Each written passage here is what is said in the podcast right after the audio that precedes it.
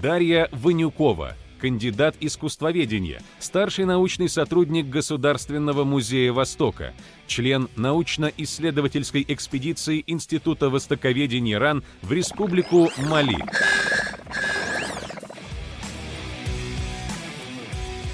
Дарья, добрый день. Добро пожаловать на форум «Ученые против мифов». Э, прежде чем вы начнете свой доклад, у меня к вам такой короткий вопрос.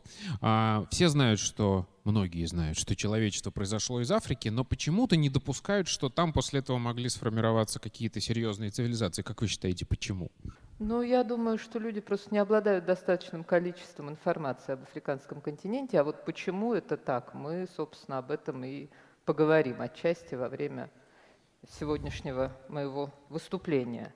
А, ну, собственно, э, во время подготовки э, к этому выступлению и во время сбора информации, а, обсуждения того, какие же мифы окружают африканскую культуру, э, выявился один миф, он не был назван в опросе, но оказывается, что это такой супермиф, основной и ведущий, а, о том, что у Африки есть некая единая культура единого континента и некая единая история. А, ну, собственно, связан э, этот миф, по всей видимости, действительно с недостаточностью э, наших знаний об африканском континенте, что понятно, в силу исторических причин Россия не имела в Африке колоний. Каким образом, собственно, об Африке получала информацию э, Европа и отдельные европейские страны. И э, Африка и Россия не имели таких тяжелых и драматических отношений, как, например, Африка и Соединенные Штаты Америки. Мы просто ничего об этом континенте не знаем, потому что нам не надо. А, и э, нам не надо в силу нашего, ну, такого, условно говоря, европоцентризма. А, и в силу того же европоцентризма мы ищем, э, если уж обращаемся к африканскому континенту, мы ищем чтобы было похоже на то, что есть у нас. Покажите нам такие же государства, такие же, э, там, я не знаю, исторические прецеденты, такие же экономики и так далее и тому подобное. Но нужно сказать, что всякого рода центризмы, они характерны не только для нас, но вот, например, карта Китая, которая здесь приведена, 15 века, показывает нам э, красивый, очень подробный э, и разнообразный Китай, а вся Африка сведена к небольшому островку вот в э, нижней части а, этой карты, так что тоже она воспринималась как некая общность и совокупность. Хотя на самом деле, если мы взглянем на вторую картинку, мы поймем, что на территории африканского континента э, Китай может уместиться как минимум три раза, так же как Соединенные Штаты Америки, Индия, Восточная Европа и многие другие страны. Действительно, Африка – это континент очень разнообразный. В настоящее время там 54 независимых государства и ряд государств непризнанных. А, причем э, границы этих государств были проведены здесь искусственно еще во времена колониального раздела а, Африки европейскими странами и э, ну, в этих же пределах сохранялись после плюс-минус а, после обретения африканскими странами независимости. А уж количество культур, э, этносов, э, языковых общностей и тому подобного в Африке поистине бесконечно. И, собственно, с этим мифом э, связано еще одно представление ложное о том, что есть некий специалист, который про Африку вообще, вот, который придет и расскажет все подробно и доподлинно. Это не так, я не тот специалист, а, и поэтому говорить сегодня мы будем только лишь о части Африки, о зоне Сахеля, или, э, ну, собственно, Сахель переводится с арабского как берег, это южный берег Сахары, пустыни Сахара, где сформировалось, э, сформировался ряд э, государств, собственно, регион это с давней историей, и он не очень европеизирован, поэтому в нас, для нас он является ну, в известном смысле таким удобным, чтобы поговорить о такой э, нетронутой почти европейским влиянием Африке. А, ну и, собственно, переходя уже к остальным мифам. А, один из них гласит, что у африканцев не было своих историй и культуры, а тропическая Африка южнее Сахары не может ничего дать миру. А, ну, начнем с того, что э, Африка дала миру человека, то, о чем спрашивал Михаил в начале. А, действительно, человек вышел из Африки, и, строго говоря, э, можно сказать Африке спасибо и закрыть сегодняшнее обсуждение, потому что этот дар достаточно велик.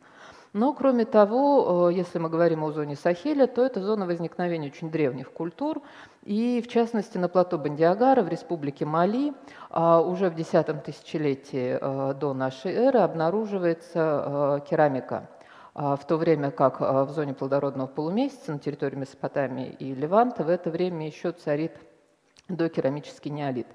Таким образом, Сахель – это зона, обитаемая издревле, а, где э, формировались достаточно развитые э, культуры уже в глубокой древности. И э, именно здесь последовательно сменили друг друга несколько великих империй берегов Сахары.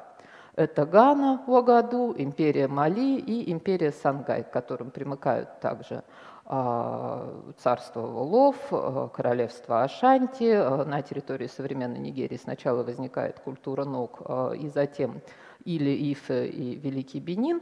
То есть это зона, которая распространяла свое политическое культурное влияние на очень крупную территорию. Ну, собственно, что мы о них знаем?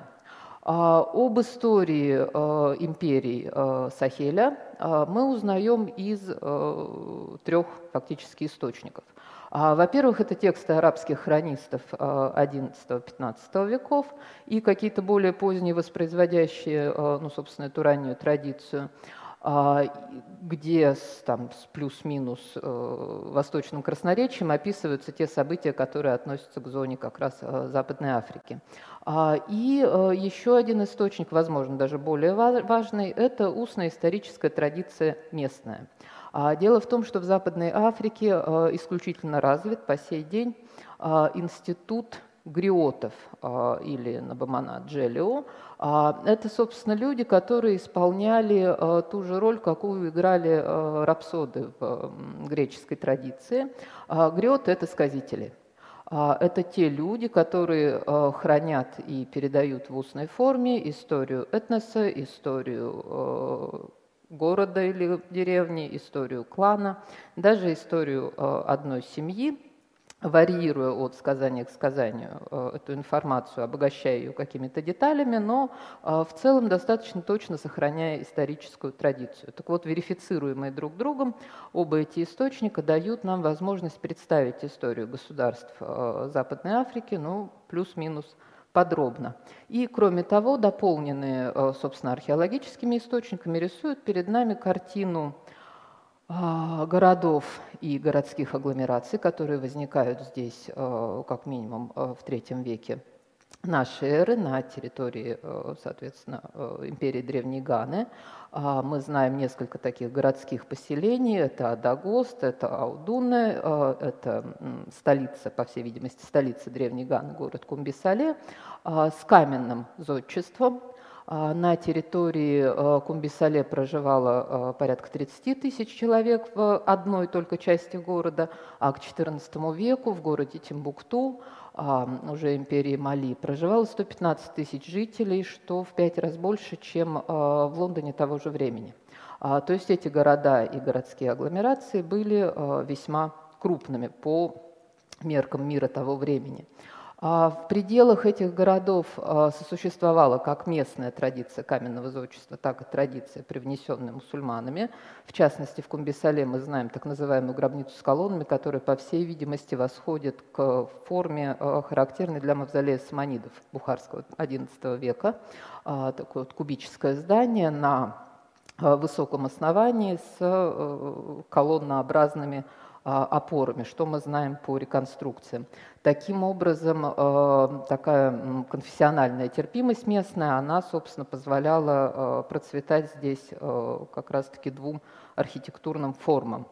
А на территории Гао XII века мы обнаруживаем дома в несколько этажей, а, в том числе содержащие комнаты для омовений, большие крытые галереи, широкие лестничные а, марши. И, кроме того, по крайней мере, в исключительно зажиточной части города, а, по всей видимости, были стекленные окна, потому что фрагментов оконных стекол здесь обнаружено достаточно большое количество. А, кроме того, э, города этих империй были известными всему миру э, культурными центрами. А, в частности, в большой мечети э, Тимбукту и мечети Санкаре а, обучалось порядка 25 тысяч студентов. Здесь существовали богословские школы, велись схоластические диспуты, что позволяет ученым называть Тимбукту и, собственно, университет Тимбукту Сорбонной того времени – здесь собирались личные э, библиотеки обширные, и, э, собственно, библиотека Тимбукту также известна э, по сей день как одно из древнейших собраний рукописей. А каким же образом эти западноафриканские империи построили свое благосостояние? А, это были мощные торговые государства, которые во многом были инициаторами и контролерами транссахарской торговли. А, из пределов Северной Африки на территорию Западной Африки через Сахару, используя туарегов как посредников. А, караваны везли соль, а, предметы роскоши исламского мира и всякого рода импорта с территории других государств. А из пределов Западной Африки, из Ганы и Мали, везли перец, слоновую кость, рабов и золото – Причем основной единицей обмена, самой ценной и вожделенной для обеих сторон, являлись именно соль и золото, которые иногда достигали а, меры один к одному. Да? То есть, а, ну, собственно, за единицу бралась мера соли, равная мере золота. И таким образом эти государства получили свое благосостояние, ну, собственно, на транссахарских торговых путях. И процветали здесь. А, ну, собственно, самый известный, а, пожалуй, в Европе а, западноафриканский правитель, правитель империи Мали, Манса Муса I, попал даже в каталонский атлас, созданный по заказу арагонского правителя в 1375 году. И здесь мы видим совершенно замечательного а, молиться, а, наряженного как европейский король, с королевскими регалиями и держащего в руках золотой слиток как символ своего богатства, потому что именно о Гане и затем о Мали говорили, что здесь золото растет как морковь, и его собирают на рассвете. А, из э, малийского золота чеканилась монета всего э, мусульманского мира. В Фатимидском Египте создавались великолепные ювелирные изделия из него же, но, э, собственно, сами африканские мастера не отставали. А, и ювелирное дело Западной Африки также известно по всему свету. Так что основным предметом экспорта из страны было именно золото в слитках и золотом песке. А вторым же, простите, вторым вожделенным предметом а, служила слоновая кость. А, и помимо того, что Мансамуса I в 1324 году отправился в хадж в Мекку через Каир и привез с собой столько золота, что обрушил местную биржу на многие годы, а малийцы также торговали слоновой костью, которая добывалась в саваннах а, Сенегала и а, Нигерии, а, и затем продавали ее в Северную Африку, где в середине XIII века генуэзские купцы закупали ее и из портов от Триполи до Касабланки, вывозили через Гибралтар в Нормандию и Париж. И именно к середине XIII века относится расцвет французской резьбы по слоновой кости и изысканная готическая скульптура, а, исполненная а, прекрасных каких-то католических интенций, она создавалась именно из а, африканской слоновой кости, так что Мали и французская готика также связаны напрямую. Ну, собственно, так эти империи возникли и расцвели, а погубило их ровно то же самое, что позволило им обогатиться.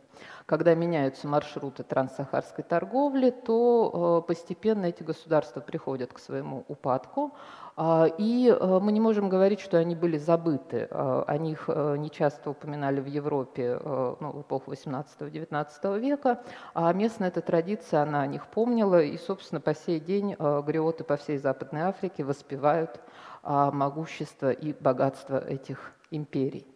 А второй миф, который очень характерен для ну, собственно, Африки, когда они говорят, это то, что африканцы живут в прекрасном климате, еды вокруг в изобилии, им не нужно работать и развиваться. Ну вот мы отправляемся на плато Бандиагара, а, и если вы выберетесь из крупных городов и, собственно, попадаете уже в зону Сахеля, а, вы, как правило, видите э, традиционные деревеньки, э, сделанные из эм, сырцового кирпича, э, увенчанные такими шапкообразными крышами. А зачастую здесь же можно увидеть солнечные панели, потому что африканцы, естественно, с охотой используют этот источник энергии. А на самом плато Бандиагара вас встретит практически лунный, извините, пейзаж, а, каменистый, с очень редкими деревьями, но зато в малейших распадинах этого плато а, немедленно местные жители разводят а, огороды, возделывают поля. И поскольку зона Сахеля – это зона, зона рискованного земледелия, и местные жители полностью зависят от того, как ведет себя Сахара, насколько был хорош сезон дождей, а, то трудятся они буквально с утра до вечера. Более того, поскольку плодородный слой земли здесь очень-очень тонок, то практически невозможна машинная ее обработка. И поэтому обработка земли вручную связана не с тем, что они не знают, что такое трактор. Это связано с тем, что трактор моментально а, уничтожит здесь а, те немногочисленные клочки плодородной почвы, которые, ну, собственно, позволяют жить и кормиться здесь людям. А, так что трудиться им приходится. И, э, конечно же, приходится им и э, ну, развиваться, эволюционировать как э, социальный организм. А, дело в том, что в зоне Сахеля проживает огромное количество этносов. Это и туареги, и фульбы, и дагоны, и базо, и санинке, и маленке, и дюла, и так далее, и так далее. И они живут на очень небольшой территории, и, естественно, потенциально это создает постоянно конфликтно-опасную ситуацию. А людям тесно, они борются за землю, и э, это вызывает какие-то конфликты. Так вот, для стравливания этих конфликтов э, придуман очень остроумный механизм, которому уже явно не один век. А, это так называемая сананкуя или система шуточного родства, а, когда конфликтные ситуации проговариваются в шутливой форме. И вот мы видим на э, современной карикатуре, как Пёль обвиняет Бобо в алкоголизме, а представитель этноса Бобо а, в ответ называет Пёль своим рабом. А, таким образом, через проговаривание и шутливое обыгрывание конфликтов, они все-таки ну, действительно уменьшаются в своем количестве. Это с одной стороны, а с другой стороны, для африканцев характерна религиозная терпимость а дело в том, что помимо того, что здесь этносов э, много разных, здесь также много разных религий. А, ну, здесь есть и мусульмане, и э, католики, и э, приверженцы традиционных верований. И а, для жителей Западной Африки, в общем-то, не важно, во что другой человек верит. Это личное дело каждого. Они могут спокойно уживаться в пределах одной деревни, радостно справлять вместе это традиционные праздники. А, и присутствовать, собственно, во время праздников соседней, скажем так, конфессии.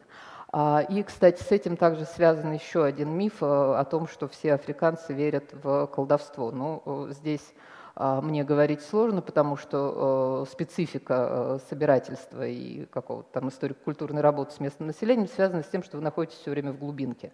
Ну и, естественно, количество суеверий на единицу площади здесь будет несколько выше, чем в городе, а, поэтому вот э, тут, пожалуй, не могу ни подтвердить, ни опровергнуть этот миф. А, и э, еще один э, занятный миф о том, что к моменту начала активной колонизации Африки южнее Сахары европейцы не обнаружили здесь никаких городов и цивилизаций, только примитивные племена каменного века. А, Но ну, существует дивная совершенно история на этот счет – пожалуй, каждый, кто едет в Африку южнее Сахары, всегда слышит в свой адрес, не надо туда ездить, тебя там съедят. А, так вот, на слайде а, вы видите а, мореплавателей купца, венецианца Алвиза де Кадамоста, который в 1453 и 56 годах имел контакты с населением прибрежной зоны реки Гамбии, куда он приплыл с целью торговать. Это был не первый контакт европейцев и жителей Сенегала, но первый успешный. Так вот, когда Кадамост выступил с этим предложением, местные жители сказали ему, плыви-ка ты отсюда, мил человек, потому что всем известно, что когда приплывают белые, наши соплеменники начинают пропадать, и мы все знаем, что белые люди едят чернокожих. А, так что обвинения в каннибализме они носили а, в период первых контактов европейцев и африканцев диаметрально противоположный а, характер, чем это было характерно для последующих времен. А, ну, следующий пример отношений а, европейцев и африканцев по установлению а, взаимных каких-то их контактов это работа Олфера Дапера, голландца, который составил описание Африки – опираясь на сведения, предоставляемые ему купцами и иезуитами, отправлявшимися в экспедиции первые.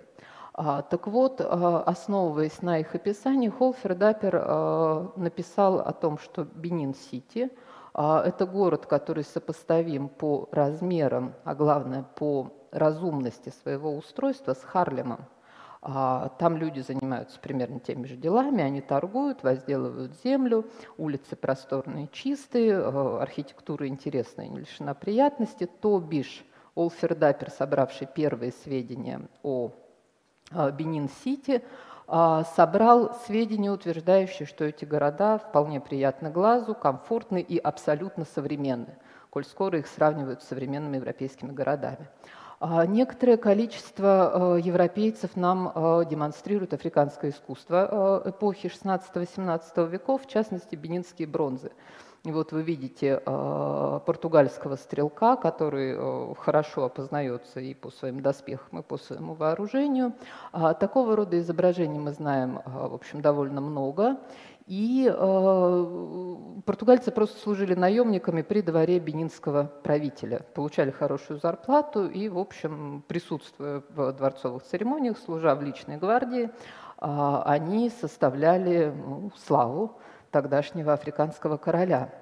Так что здесь тоже речь не идет ни о хижинах, ни о политическом устройстве а, такого низшего характера. А, более того, мы поговорили о том, что африканцы давали миру э, золото и слоновую кость, но также они давали вожделенные для европейцев товары, потому что а, конголезские чехлы для подушек и алифанты, то есть охотничьи рога, выполненные в Конго, а, служили предметом страсти для европейских коллекционеров и хранятся в крупнейших собраниях – а, европейских музеев а, и отбирали их именно как а, великолепные изделия творения человеческих рук. И кроме того, не только товары, не только служба при э, африканских дворах, но и африканские посольства в Европу обставлялись со всевозможной пышностью. А с послов писались портреты, как вот с посла королевства Конго Дона Мигеля де Кастро, и принимали их со всеми возможными почестями абсолютно на равных. А в системе рангов э, тогдашних европейских правителей они стояли, в общем, э, наравне с э, представителями других королевских дворов. И э, забавный э, факт под занавес э, то, что именно с отношениями европейцев и африканцев связано становление феномена туристического рынка, э, который, как мы знаем, сейчас процветает во всех абсолютно областях, потому что э, первые португальские купцы, которые э, попали на запад, на западное побережье Африки, а, в Сьерра-Леоне и Бенин заказывали себе у африканских мастеров солонки, ложки, вилки, выполненные из слоновой кости – и как драгоценный сувенир, потому что, ну, собственно, вся эта э, символика и функциональная особенности этих предметов для местных жителей были не характерны. Хотя они понимали, что соль это ценность, значит, солонка тоже э, вещь ценная. Так вот, они заказывали эти примеры именно, предметы именно как сувениры. И с большой охотой увозили их э, на родину, а, где преподносили в дар своим патронам, перепродавали, а, и таким образом эти вещи попадали в ведущие мировые коллекции. В частности, известно, что а, две таких салонки купил Альбрехт Дюрер. А, так что первые контакты африканцев и европейцев это были не контакты развитой цивилизации с представителями каменного века, а обеими сторонами осознавались как контакты абсолютно раз, равных а, в политическом, экономическом и культурном смысле цивилизации. Вот такие мифы, о них мы поговорили. Поговорили о том, что у Африки не единая культура и история, а это колоссальный набор э, историй и культур э, в пределах одного континента. Мы поговорили о том, что Африка дала миру золото, слоновую кость, инспирировала развитие экономики и художественной культуры в том числе. Мы поговорили о том, что, конечно, африканцы живут в жарком климате, но его нельзя назвать прекрасным. Это зачастую зоны экстремального земледелия, требующие огромного труда, а, и а, это заставляет людей вырабатывать целый комплекс всякого рода механизмов, чтобы гармонично уживаться на, а, собственно, территории, которая им досталась. А, и мы поговорили также о том, что к моменту начала активной колонизации европейцы э, обнаружили здесь и города, и цивилизации а, очень высокого уровня, с которыми контактировали абсолютно на равных к вящему удовольствию обеих сторон, которое какое-то время еще продолжалось до наступления следующей эпохи. Спасибо.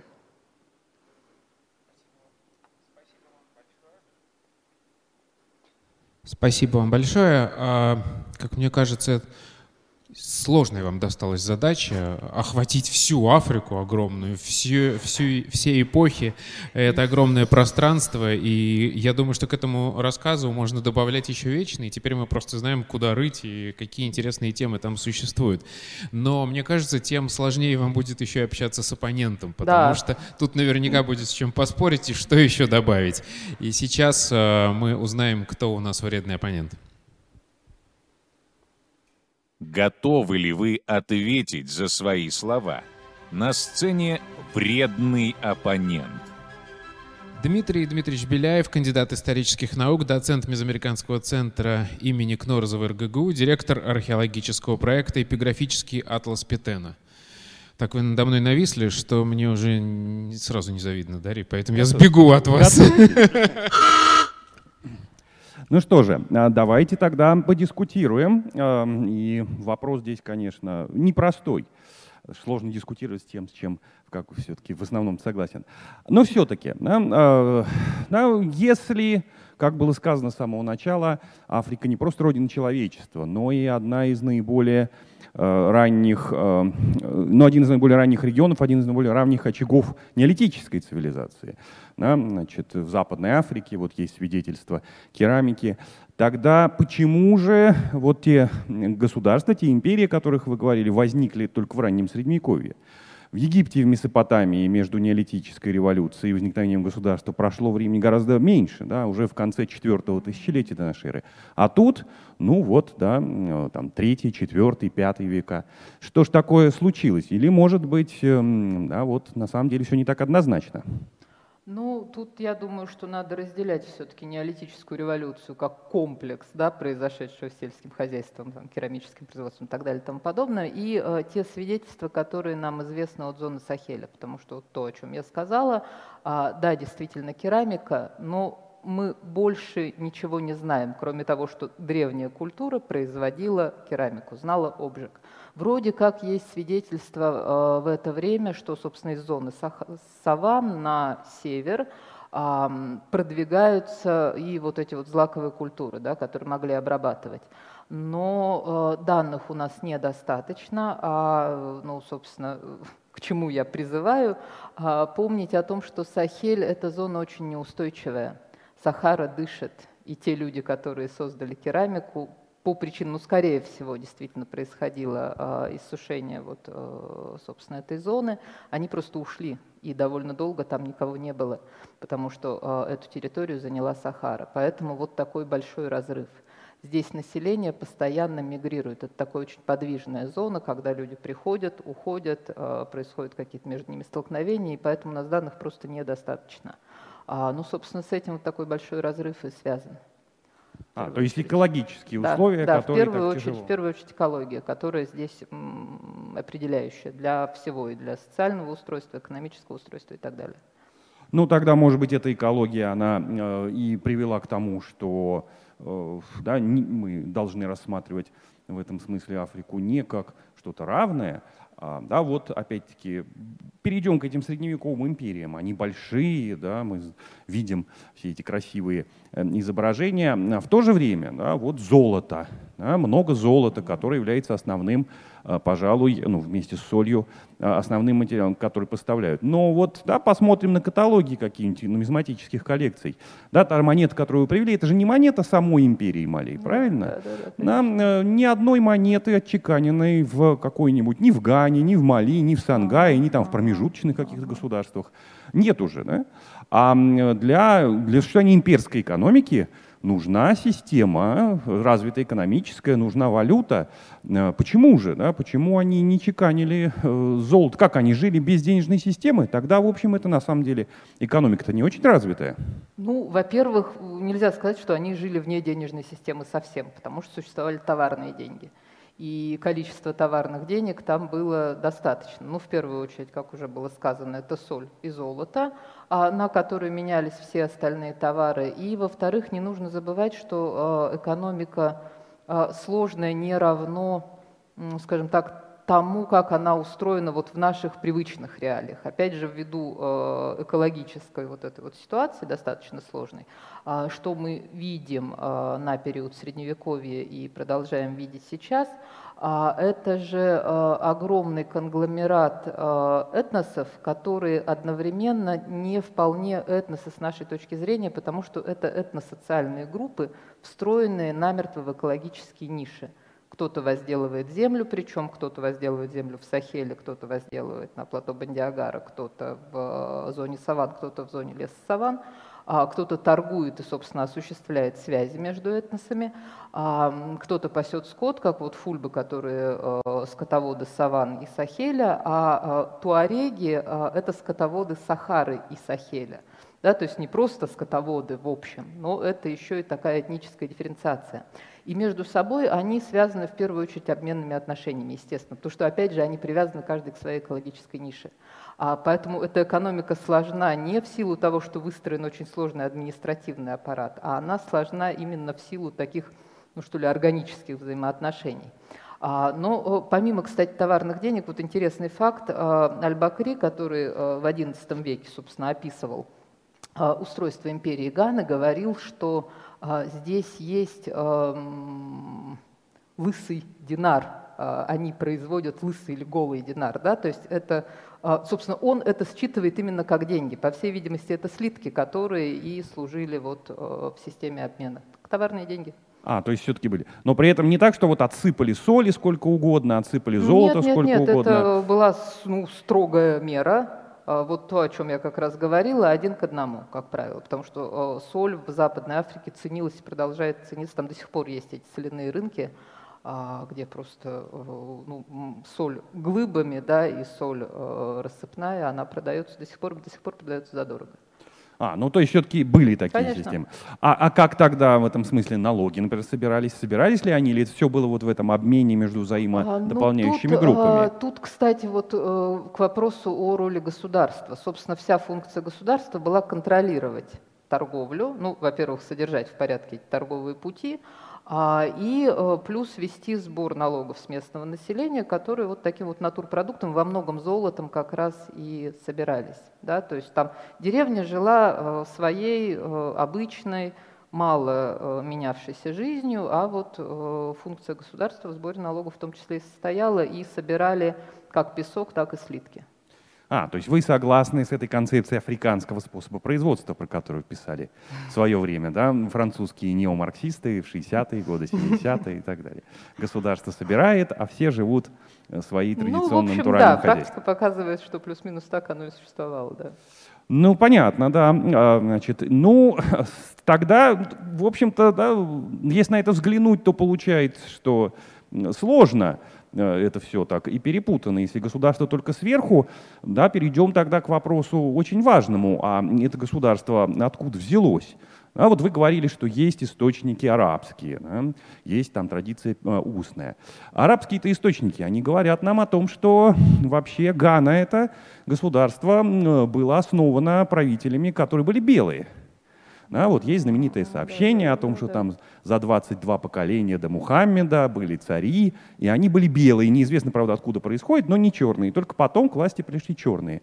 Вот если мы посчитаем, у нас 22 поколения да, до 622 года, э, условно, или там до 600 -го. Ну, где-то, наверное, век второй нашей эры. Ну вот, да, может быть, это какие-нибудь римляне пришли, и, значит, и принесли цивилизацию. Вот оно, государство, которое контролирует местные общины. Что римлянам нужно было? Вот торговля, пожалуйста. Ага. Ага, ну, римляне, да. А, самое, ну, кто-нибудь самое, еще, ну, ну римляне ну, лучше всего. Возьмем за единицу римлян, да, за единицу отсчета возьмем римлян. А, и а, нужно сказать, что в 19 году до нашей эры а, судя по э, описанию римских как раз источников, была экспедиция а, через, ну, из Ливии, через Фицан, через горы Агахара. Они вроде как дошли куда-то в район Тимбукту. Легионеры, которые как раз собирались посетить страну львов, по всей видимости, Во, э, вот с разведкой, они, вот да, они. как раз-таки с разведкой о том, можно ли там чем торговать. А в 1941 году нашей эры была еще одна экспедиция. Товарищи добрались до реки Сенегал, тоже потоптались и ушли. А, но тут нужно сказать, что против э, римлян, ну, то есть были, да, наверняка были, наверняка ходили, но, а, во-первых, нет ни одного древнеримского изделия, найденного на этой территории в точном археологическом контексте. Да, находят монеты, да, в Южном Нигере найдена, по-моему, одна статуэтка бронзовая Януса, явно североафриканского происхождения, но, опять же, без привязки к археологическому контексту. И когда эти монеты, эти изделия попали на территорию Западной Африки, мы не знаем. Может быть, принесли римляне, а может быть, что скорее принесли арабы уже там веке в восьмом, в девятом. Потому что такие факты тоже были, что да, с собой несли там и монетки, какие-то статуэтки и э, перепродавали, тем более, что металл, собственно, африканцы тоже брали с большой охотой. А в самих римских источниках нет э, сведений о том, что они основывали бы здесь торговые поселения, а я думаю, что похвастаться таким деянием они похвастались с удовольствием. А нет э, этого и в суданских хрониках, упомянутых вами, потому что некие белые, это может говорить а, как о просто культурном различии, которое в первую очередь считывается через цвет кожи, а, так и о возможных каких-то, и что скорее всего вероятно, а, здесь существовали какие-то столкновения между, возможно, берберским населением и местными жителями, которые нашли отражение в, сначала в устной исторической традиции, и потом уже я в пришел... сочинениях арабских авторов. Я пришел вас не прерывать, а спасти от Дмитрия. Спасибо вам большое. Так что нет, конечно, нет свидетельств в пользу э, римского деяния, да, э, основания вот этих империй. Спасибо, Дмитрий. А, с вами мы, к моему несчастью, увидимся совсем скоро. А, призываю голосовать а, за Дмитрия Беляева в, по ссылке в нашем чате и определиться, каким же, насколько точнее, вредным оппонентом он сегодня был. Пока вы голосуете, мы послушаем еще одного вредного оппонента по традиции, самого вредного, бесспорно самого вредного оппонента, который, который даже не участвует ни в каких наших голосованиях. Я говорю про независимого исследователя, исследователя Захария Деникина. Давайте послушаем его вопрос. Да вы же сами говорите, что об этих ваших, с позволения сказать, цивилизациях мы узнаем из арабских источников, из европейских источников – а почему? Почему? Да потому что африканцы не смогли создать даже самой примитивной системы письменности. Что вы на это скажете? М?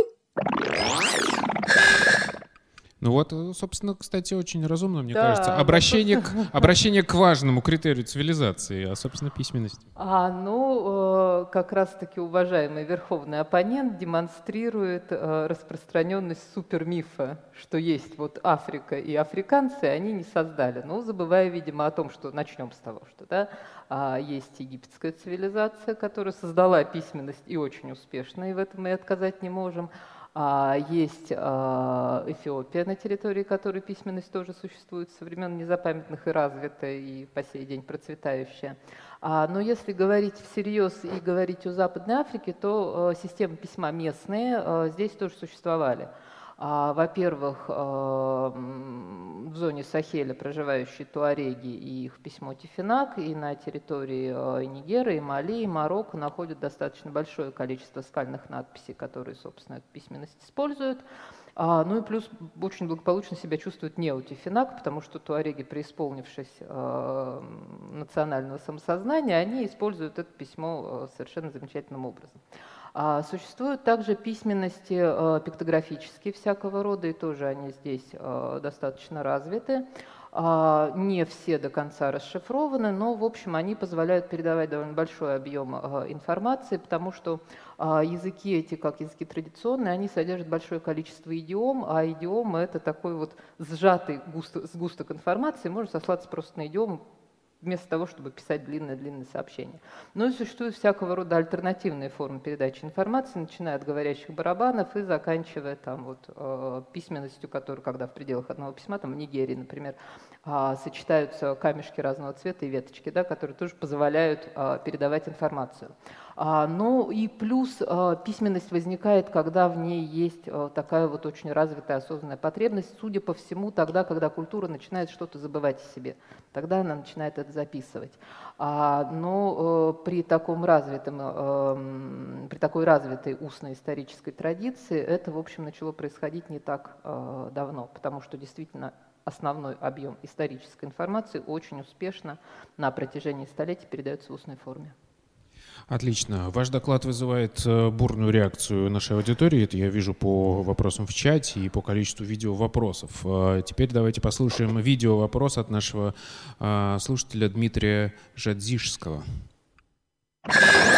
Добрый день, Дарья. Скажите, пожалуйста, как вы видите дальнейшее будущее стран Западной Африки? Смогут ли какие-либо из этих стран в обозримом будущем, например, 50 или 100 лет, подняться до среднеевропейского уровня? может быть даже перегнать его? Если да, то какие страны, по вашему мнению, имеют наибольшие шансы на то, чтобы достигнуть э, такого среднеевропейского уровня? Спасибо. Спасибо. Вопрос про будущее. Ну, э, европейского уровня, это вот, опять же, да, э, ну, не будет как в Европе, будет хорошо, но по-другому, и в это остается верить. Но если говорить о а, ну, каких-то параметрах отдельных, да, в чем достигнуть а, европейского уровня, то если, например, говорить о а, медицине, она находится на достаточно высоком уровне в городах. То есть вот это соотношение сельской медицины и городской, оно плюс-минус такое же, как ну, у нас с вами. Мы, конечно, не очень Европа, но мы нам понятны. А более того, эм, приверженцы традиционной медицины, когда понимают, что, в общем, их э, травы и притирания вряд ли помогут от этой болячки, они всегда советуют э, обратиться к э, доктору, к профессиональному доктору. И сейчас эти медицинские центры, они по Западной Африке распространены, в том числе и в деревнях. А что касается образования, то здесь, конечно, тоже все в порядке. Что касается экономического роста, то э, сложно сказать, потому что регион по-прежнему остается очень неспокойным, если мы говорим о Западной Африке, но а, очень хорошие показатели э, экономического роста, насколько я знаю, есть у Буркина-Фасо и у Ганы в первую очередь. А Сенегал, как ни странно, хотя вроде как он наиболее такой европеизированный, вот в этой контактной зоне, он э, очень сильно отстает. И Республика Мали показывала хороший экономический рост, но вот до относительно недавних событий, поэтому через 50-100 лет, ну, наверное, вот эти страны э, будут развиваться интенсивно, будем надеяться. И будут у нас, э, как эти, есть азиатские тигры, а будут африканские львы, да? Вполне возможно. Перейдем к вопросам из чата. Карл Август Аванти спрашивает. Европейские покупатели рабов активизировали междуусобные войны африканских вождей царей или пожинали плоды, начатые гораздо раньше их прибытия перманентной войны с традицией выкупа пленных? Европейцы скорее перекроили э, тот рабовладельческий рынок, который существовал, да, выделив какие-то основные центры э, и сформировав целые государства, которые носили именно характер э, государств-посредников в рабовладельческой торговле. А, собственно, действительно это так. А, в Африке существовала эта традиция э, издавна, да, и, в общем, действительно она была достаточно активна, но э, ну, что такое рынок рабов там где-нибудь в африканской глубинке? Это какая-то площадка, на которой продали 10 э, воинов, захваченных у там, соседнего этноса в результате того, что не поделили землю. А, их кто-то может купить, родственники пришли в эту же деревню, выкупили их обратно, и все разошлись довольно спокойные. А, конечно, вмешательство Европы, оно здесь э, очень сильно изменило вот это соотношение сил, это правда. И вот тут, собственно, как раз от Алексея Чернышова вопрос э, в продолжении этого. А если, в какой момент и как это произошло? То есть если они в какой-то момент торговали на равных, то когда и как произошел этот э, переход к работорговле и, собственно, к колониальному периоду? А переход к активной работорговле начался уже в XVII веке, а сначала спорадически, затем захватывая в свою э, орбиту все больше и больше африканских государств – ну, собственно, э, если говорить про Мали, да, э, там э, это было очень мало развито, потому что далеко отовсюду, до всех прибрежных городов далеко. А, а так уже к концу 17 века, да, эта торговля очень сильно активизировалась.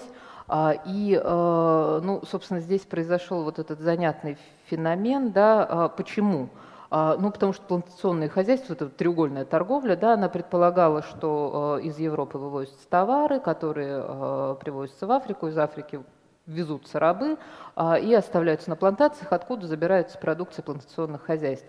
А тут э, другой вопрос очень интересен, связанный с этим напрямую, как, ну, собственно, что позволило э, сбить вот это вот равенство отношений в чисто ну, психологическом, можно так сказать, смысле. А дело в том, что э, ну, божьими созданиями торговать-то оно как-то не очень хорошо, хотя а, приверженцы рабства, они ссылались на э, там, фрагменты библейских высказываний на эту тему, что вот, мол, еще Господом заповедано. А, но, конечно, оправдание было слабое, и а, поэтому это сознательная, в общем-то, идеология, что а, эти люди ниже по всем параметрам, в том числе это каменный век, первобытная цивилизация, ничего не создали и так далее, слишком простые, незамысловаты, поэтому Господь повелел нам, оберегая их в первую очередь, вот, собственно, ими торговать. Это, это можно. И существует целый ряд работ, которые вот таким вот образом идеологически это рабство обосновывают. Э, интересует работорговля наших э, слушателей, зрителей. Константин Ступин э, спрашивает тоже, опять же, в продолжение, а почему из Африки возили рабов только в Америку, но не в Европу? Вы упомянули вот эту треугольную угу, торговлю, угу, почему угу. она именно в этом направлении только действует? А, ну, насколько я понимаю, да, я все-таки историк не про Европу и даже не, не вполне историк, насколько я понимаю, а, это вопрос рабочей силы. А, то есть в Европе, э, там, не знаю, в Англии, во Франции, там было свое население, которое работало, эта ниша была занята, и, собственно, уже достаточно давно существовало это распределение труда, кто какие товары производит, и э, ну, туда некуда впихнуть. Известно, что в Лондоне а, рабы были, а, но в качестве личных слуг и достаточно часто выкупались, кстати, э, сами себя выкупали на свободу, и, в общем, это не было таким повальным феноменом. Ну а что касается плантационных хозяйств, то там, конечно, рабочая сила была нужна. А, и рук для того, чтобы обрабатывать плантацию, нужно было очень много, именно поэтому туда, не в Европу. А, Кирилл из Санкт-Петербурга спрашивает, в чем были основные опасности при транссахарской торговле? Сложный маршрут или если ты с тобой нет, нет туаре, туарегского проводника, то будет менее приятная встреча с большим количеством туарегов? Основная сложность – это а, бы это так сформулировать, это тоже такая своего рода экосистема, потому что, э, ну, собственно, караван – это большое количество верблюдов, драмадеров, да, на которых все это грузится. А туареги как раз э, руководители этих верблюдов, люди, которые знают, куда вам нужно э, двигаться, каким образом, потому что вокруг пустыни, в общем, там сориентироваться без проводников, естественно, сложно. А, плюс э, большое количество участников этого каравана, да, оно обеспечивало там и пищу, и воду, и, в общем, вот эти вот там остановки по пути следования, которые обеспечивали местных жителей чем-то, да, потому что они принимали у себя эти караваны. А путешествия были очень длительными, и вот основная опасность это, конечно, э, сама длительность путешествия. Должны быть очень хорошо подготовлены и люди, и животные для такого а, перемещения, потому что это э, составляло что-то такое до полугода. А вот если этот длинный маршрут использовать, да, это, это действительно очень долгое путешествие, физически очень тяжелое для всех участников. Угу. А, хорошо, переходим к следующим вопросам. Эм, частично вы, собственно, уже ответили на этот вопрос в своем докладе, но здесь есть возможность э, развернуть. Михаил Сычев спрашивает, что в этой зоне вынудило перейти к земледелию, чем не устраивала охота? Э, и какие условия позволили получить прибавочный продукт, достаточный для создания цивилизации? А, ну, э, прибавочный продукт. Во-первых, тут не так много было всегда прибавочного продукта. Да? То есть эти крупные цивилизации, они возникли только тогда, когда начали разрабатывать золотые, золотоносные рудники. А поэтому прибавочный продукт здесь в первую очередь э, таков. А, ну а что касается э, вот этих э, условий, да, ну вот они таковы, что действительно здесь есть э, вот это деление на э, экологические ниши и оно, по всей видимости, всегда здесь существовало. А, возможно, кстати, как а, один из стимулов к созданию а, цивилизаций, крупных, крупных таких уже а, патистарных сначала а, сообществ, и затем таких ранее государственных, как вот, собственно, те, о которых мы говорили, а, это как раз... А, вариативность а, и природных условий, а, и вариативность культурная, потому что а, все вот эти сложные механизмы там, экономические, все прочие, они возможны именно на стыке, да, ну, в отличие от того же, не знаю, там Египта, где вот это гомогенное население, которое, ну, зато там оно вот поступательно и мерно развивалось тысячелетиями. Здесь более динамично, конечно, ситуация развивалась. А, следующий вопрос э, от Андрея Лисичкина. А, можно ли считать, что наиболее значительные африканские империи данного региона сформировались в период Средневековья? Насколько развита местная культура была в период античности? Ну, мы очень мало про нее знаем. Она была э, развита ну, ввиду того, что знали люди и э, земледелие, и э, ремесленное производство. В том числе здесь была очень развитая металлургия. И э, ну, город Джене-Джено, старый Джене, э, который, собственно, в период нашей античности э, уже вполне себе процветал, он тоже был, судя по всему, колоссальных размеров. А, но проблема, собственно, Сахеля в том, что здесь не так много копали – и я подозреваю, что пока не, будет, не будут систематические раскопки археологические, здесь их буквально там вот эпизодически они возникали, мы не будем знать масштабов того, насколько великолепны были эти культуры, потому что э, здесь, э, ну, собственно, как опять же в упоминавшемся Египте, здесь еще есть и эта проблема, что если уж люди э, селятся в каком-то месте, они селятся всерьез и надолго. И под современными городами, ну там кто его знает, много что можно найти будет, я думаю. Угу. А, непереводимая игра слов в нике э, человека, который задает следующий вопрос, поэтому я не, см- не, не возьмусь это прочитать. Как вы думаете, почему в Африке со временем не осталось крупных цивилизаций? Что, что на это повлияло, климат или другие цивилизации? Не осталось крупных цивилизаций. В какой момент их не осталось? Они вроде всегда были. Я подразумеваю, что имеется в виду как раз вот эта история с эпохой великих географических открытий, когда они все, скажем так, э, стали колонизированы но они стали колонизированы позже. Все-таки колониальный раздел пришелся на 19 век, а до того там вполне себе существовали государства и цивилизации, они никуда не делись. Они были не так заметны на международной арене, да, рабовладельческие э, и выстроенные за счет работорговли, они достаточно, э, ну, непрочные, потому что если государство объединяет только э, возможность э, набрать рабов, да, это заканчивается достаточно быстро, потому что вокруг все э, зачищено, что называется. А, но, в общем, я не могу сказать, что цивилизации там не было, и они куда-то между 19 веком и там, приходом португальцев, они куда-то делись. То есть это как раз из серии заблуждений таких. Карл Август Аванти спрашивает, а Бонапарт в своих мемуарах объяснил вторжение в Египет возможностью быстро добиться расцвета страны за счет сельхозпродукции. А почему его не привлек э, более богатый золотой край Мали? Ну, туда надо вторгаться и вторгаться. Это же гораздо дальше и неудобнее а поход э, через Сахару, прям, прямо скажем, то еще мероприятие, ну и, собственно, э, долгое плавание к западному побережью, да, если с другой стороны а, поднырнуть. Это э, тоже очень неудобно. А там же все-таки большие расстояния. Это и в смысле быстро цивилизовать нечто, если вы этого хотите. Это, ну, это же времени сколько надо. А потом я не думаю, что все так бы рады были видеть там Бонапарта, поэтому это тоже его, возможно, останавливало. Так что Хорошо. Катем ООО спрашивает, а как в современной Африке обстоят дела с системой водоснабжения для сельского хозяйства? Или там полная зависимость от дождей? А в современной Африке какой? Опять Вот, же, вот, ну да. давайте говорить, да, давайте говорить про э, Сахель. А, там дела обстоят очень по-разному.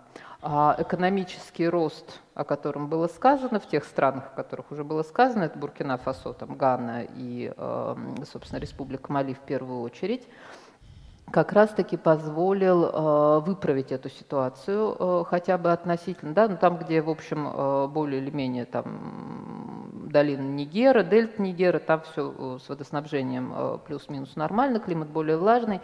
А если мы говорим, например, о плато, о Сахеле, то а, они очень э, активно на уровне местных муниципалитетов занимаются проблемой воды. Как только появляются деньги в деревне, а, причем этому способствуют все, и кто живет в деревне, и кто живет в городе, и кто эмигрировал куда-нибудь в Штаты, они все на это работают, потому что вот эти вот связи, конечно, а, клановые очень сильны. А, они сразу же бурят скважину. И как только в деревне э, бурится скважина, э, деревня расцветает, потому что, естественно, появляются сады, и, в общем, при достаточном увлажнении эта почва дает очень неплохие урожаи. А тут появляется сразу другая проблема. Деревня начинает расти, как на дрожжах.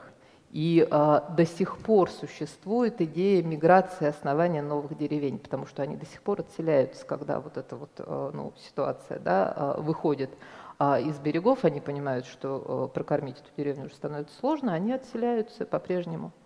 Так что вот, вот таким образом это решается, но есть действительно засушливые регионы, и там а, это тотальная проблема. Практический вопрос, я бы сказал. Э, Джулия Ком спрашивает, в каких российских музеях можно лучше всего ознакомиться с искусством и историей Западной Африки?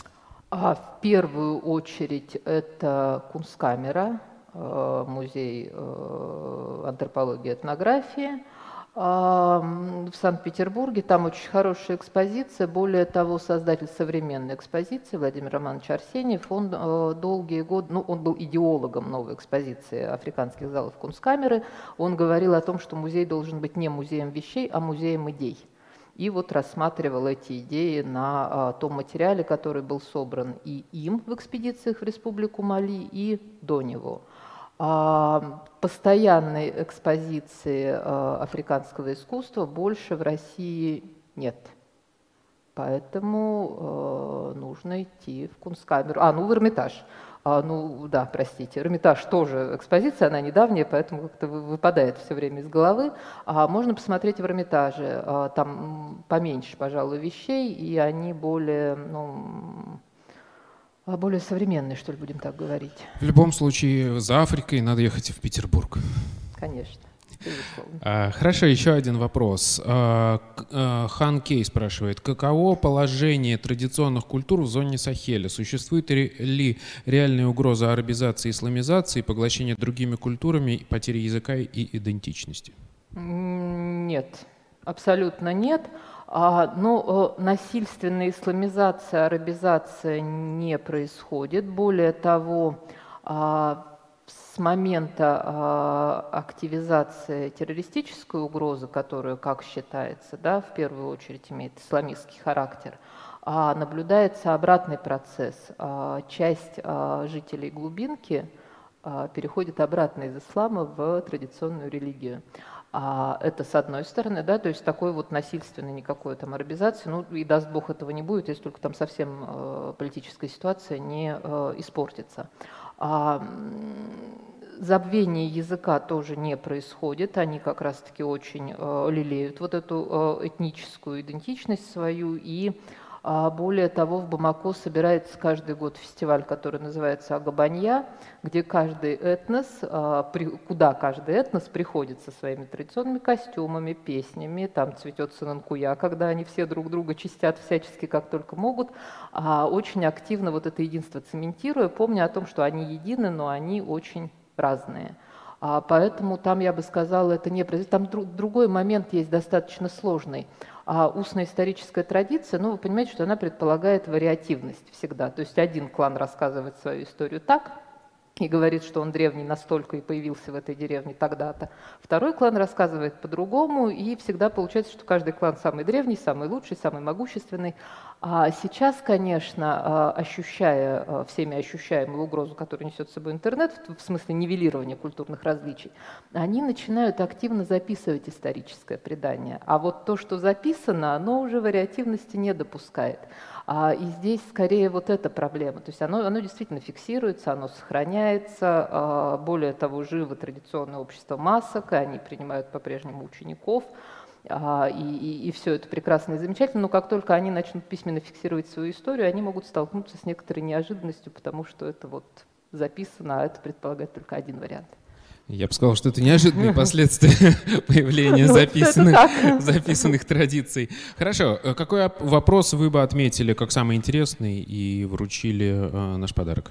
Ну вот как раз мне очень понравился последний, потому что это очень близко к тому, чем я занимаюсь, вот работая в экспедиции, поэтому вот автору а, вопроса про э, современное положение традиционных культур, я бы прям, с удовольствием вручила.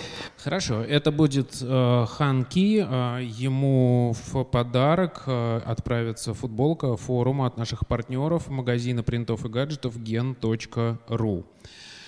Теперь давайте посмотрим, э, как же наша аудитория оценила нашего вредного оппонента этого раунда Дмитрия Беляева. Давайте посмотрим на экран. Мастер каверзных вопросов. 214 человек за него проголосовало. Но я сейчас только осознал, что у Дмитрия это неравное с остальными э, участниками положение, потому что он будет еще вредным оппонентом кое в каком докладе. Что ж, спасибо вам, Дарья. Э, примите от нас э, сувениры от нашего форума, стаканы для карандашей от Фанпи и пингвина Питека, нашего классического, но в этот раз в образе космонавта от студии Павла Краснова. А вот так Спасибо. вот Юлия Родина увидела ваше выступление и представляет вашу работу в Африке. Такой веселый. Спасибо большое. У вас появились вопросы. Вы с чем-то не согласны? Пишите комментарии с хэштегом постскриптум. Докладчик будет отвечать на ваши вопросы в прямом эфире на канале Лаборатория научных видео. Понятно, что ноги растут из новой хронологии, потому что деятели новой хронологии Морозов, э, Почников, Носовский, Фоменко наиболее ярко и э, четко формулируют этот миф. Вот, например, э, цитата из книжки Анатолия Фоменко «Античность. Это средневековье». Она звучит так. «В действительности обе поэмы Гомера всплывают на поверхность только в конце XIV века, Никаких реальных достоверных сведений об их судьбе ранее XIV века нет.